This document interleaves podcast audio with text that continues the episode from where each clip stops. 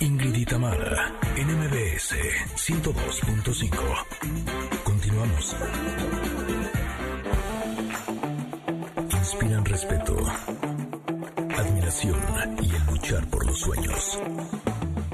Son humanos de otro planeta. Con Tamara Vargas.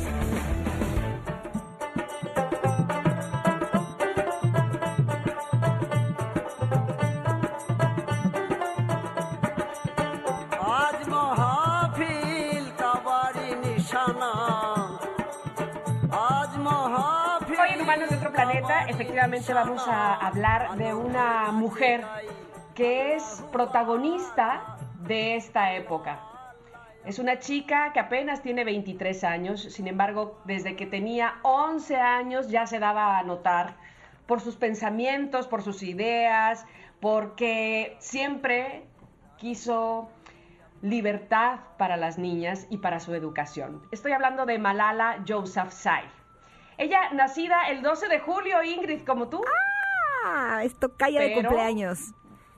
pero de 1997. Mm.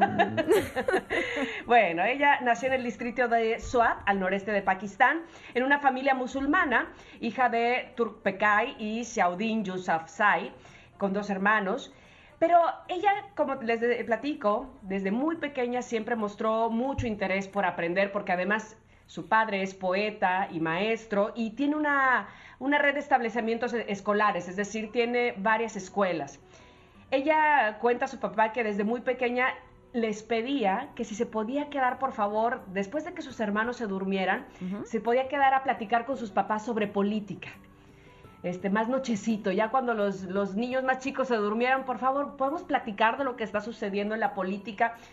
A ella le interesaba mucho y por supuesto la dejaban y platicaban con ella. Pero fíjate que Malala comenzó en septiembre de 2008 a hablar de los derechos de educación en un club de prensa local. Y ella siempre exponía que cómo se atrevían los talibanes a quitar su derecho básico a la educación, porque evidentemente los talibanes justamente privaron a las niñas de la educación, inclusive hicieron volar escuelas donde asistían niñas eh, para que no tomaran las clases y los privaron, por supuesto, de muchas cosas más, de la televisión, de la música, eh, las mujeres no podían hacer eh, las compras ni del mandado ni de nada, no podían salir, en fin.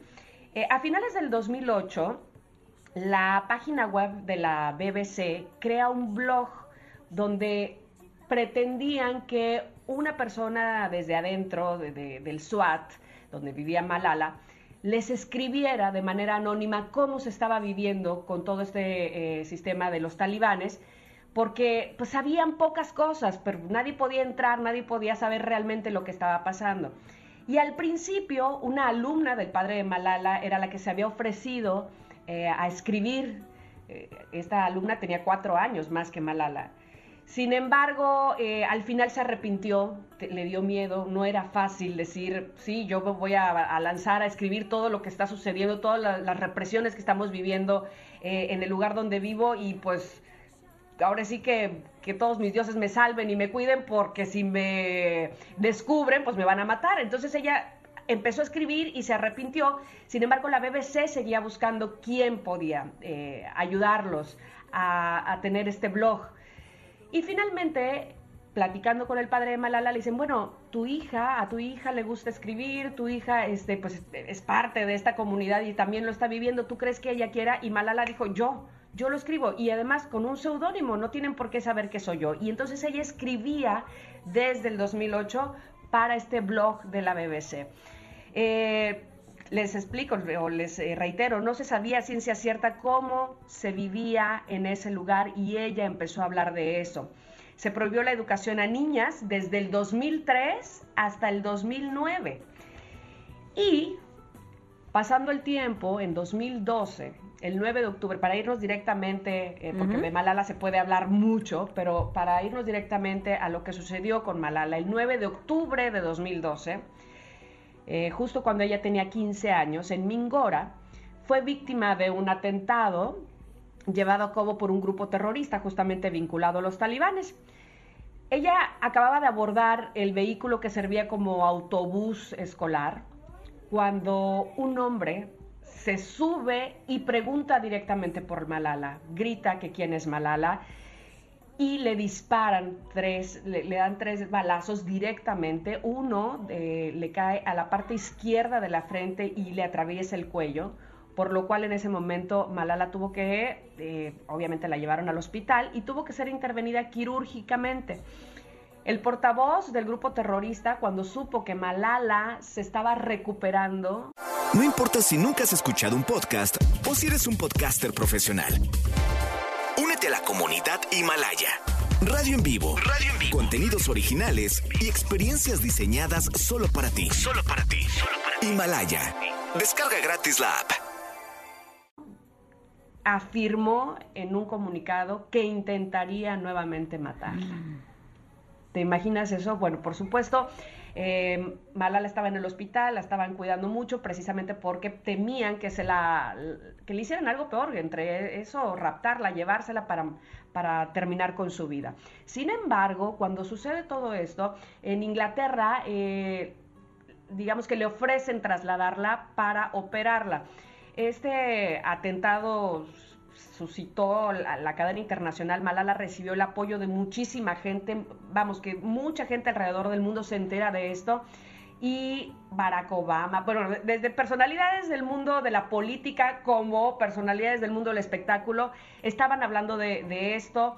Eh, les repito, en Inglaterra le hacen un espacio, o bueno, no es que le hagan un espacio, la llevan, digamos, cuando ella estaba fuera de peligro, a hacerle una operación ella fue trasladada al Hospital Reina Isabel de Birmingham, en Reino Unido, para que siguiera su recuperación y fue sometida a una cirugía reconstructiva.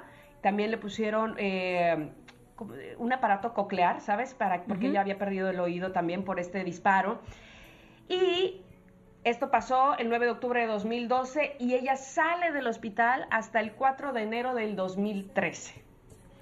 Y sale para hablar en la ONU y para seguir diciendo que ella no va a moverse de eso, no mueve el dedo del renglón, que ella quiere educación y equidad para las niñas de su país. Se me hace nudo en la garganta de escuchar su historia a pesar de que ya la conocía, eh, porque no solamente estamos hablando de un ser humano, no estamos solamente hablando de una mujer, sino de una niña de 15 años que ya tenía que pasar uh -huh. por algo tan duro y tan fuerte como eso eh, buscando los derechos no solamente de ella, sino de todas las niñas que estaban viviendo bajo este tipo de represión.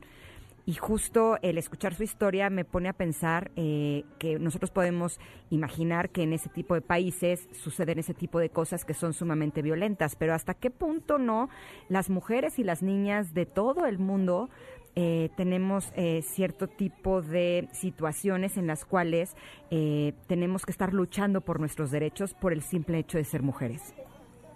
Totalmente, totalmente. Y bueno, evidentemente ella apoyada por sus padres, por su familia, sigue en la lucha. es muy importante cada discurso que da. Ella al principio decía que ella no se consideraba eh, feminista. Esto lo decía en 2013. Después de que en 2014 Emma Watson, conocida por todos como Hermione Granger, que en, uh -huh. en la película de Harry Potter, trabaja mucho. Sube en y da un gran discurso. Ya después hablaremos de Emma. Eh, Estaría padre tenerla en Humanos de Otro Planeta porque también es Sí. un humano de otro, o sea, sí es impresionante el trabajo que hace, que no hace, solamente como actriz, sino lo que está haciendo como activista, eh, sí también es de las que, que dices, wow, qué chava tan Totalmente. inteligente y tan generosa Y y tan increíble, sí. Bueno, pues justo después de que Emma Watson sube a la, a la tribuna de, lo- de la ONU, eh, da un discurso además muy conmovedor, Malala sube y dice, yo no me consideraba feminista, ahora lo soy, si esto es lo que significa, si esto que dice Emma es, por supuesto que lo soy y seguiré defendiendo a las mujeres de este planeta eh, para que tengan eh, derechos, para que sean justos con ellas. Eh, por ejemplo, en mayo de 2014 participa en la campaña para la liberación de las jóvenes nigerianas secuestradas cuando estudiaban y la secuestró un grupo islámico eh, que rechazan justamente la educación a la mujer, a las mujeres. Defensora del derecho universal de las niñas de la educación, por supuesto, ha recibido una cantidad de premios impresionante. En 2011, inclusive, eh, recibe el Premio Nacional por la Paz por su defensa de la educación a las niñas, esto en Pakistán. En 2013, el Premio Simone de Beauvoir en Francia. En 2013, el Premio UNICEF de España. En 2013 también el Premio de la Paz Internacional en Gran Bretaña. Ese mismo año, el Premio Embajador de Conciencia por Amnistía Internacional. Ese mismo año también el Premio Infantil de la Paz en Holanda. En ese mismo año también recibe el Premio Nacional por la Igualdad y la No Discriminación del Consejo Nacional por, para Prevenir la Discriminación, esto en nuestro país, en México. Y en 2014, a los 17 años, siendo la persona más joven en recibir, de entrada, en estar nominada al Premio Nobel, lo recibe, el Premio Nobel de la Paz, por su lucha a favor de las mujeres y pues, eh, defender su derecho a la educación. Y bueno, como eso, por supuesto, Malala sigue es muy importante que sepamos que ella sigue siendo activista, por supuesto, y ella sigue defendiendo estos derechos. Y que si ustedes quisieran eh, leer su biografía, tiene dos libros.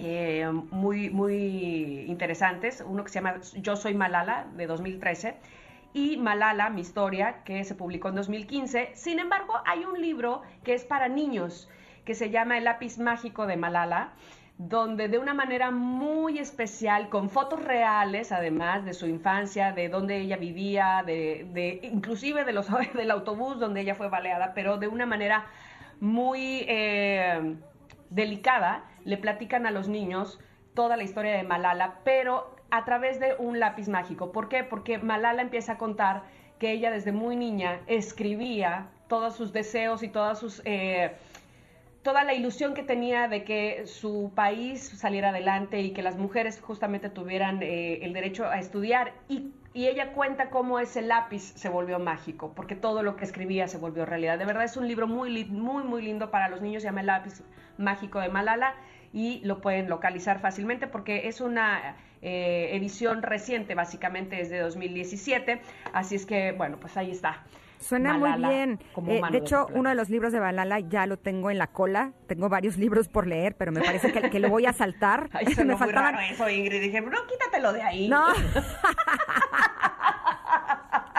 es que lo puse para verme más alta, ¿no? Ahí? Qué mala eres.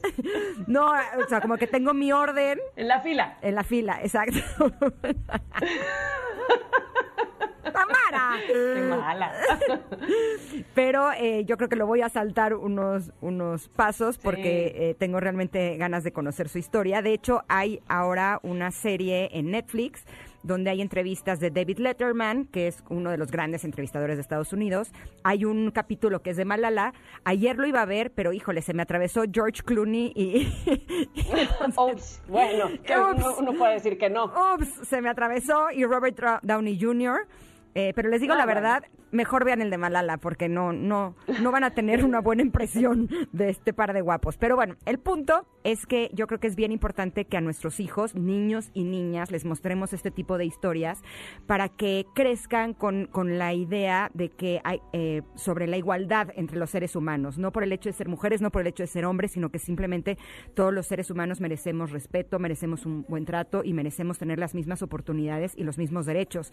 Y justo en una cultura como la de México, que al final es una cultura machista y eso lo sabemos y no es no es algo nuevo decirlo, es bien importante que desde chicos se den cuenta de que no tenemos que eh, hacer las cosas de acuerdo a nuestra cultura, sí podemos ir de acuerdo a lo que nosotros creemos que está bien y tener mayor conciencia al respecto. Por supuesto, y además Malala es totalmente un ejemplo de cómo estas nuevas generaciones, esta generación que está muy preocupada precisamente por la equidad, pero además se me fue. Se me fue. Se me fuiste, Tamara. Ay, es una pena. Pero sí, eh, yo creo que la historia de Malala es una historia que vale la pena que todos conozcamos, que nuestros niños conozcan, y no es una historia que está pasando al otro lado del mundo, es algo que sucede con otros seres humanos y con otras mujeres, y por eso empatizar y conocer sobre lo que hay mujeres que son capaces de hacer como ella vale mucho la pena. Nos vamos a ir un corte, pero regresamos. Somos Ingrid y Tamara en MBS.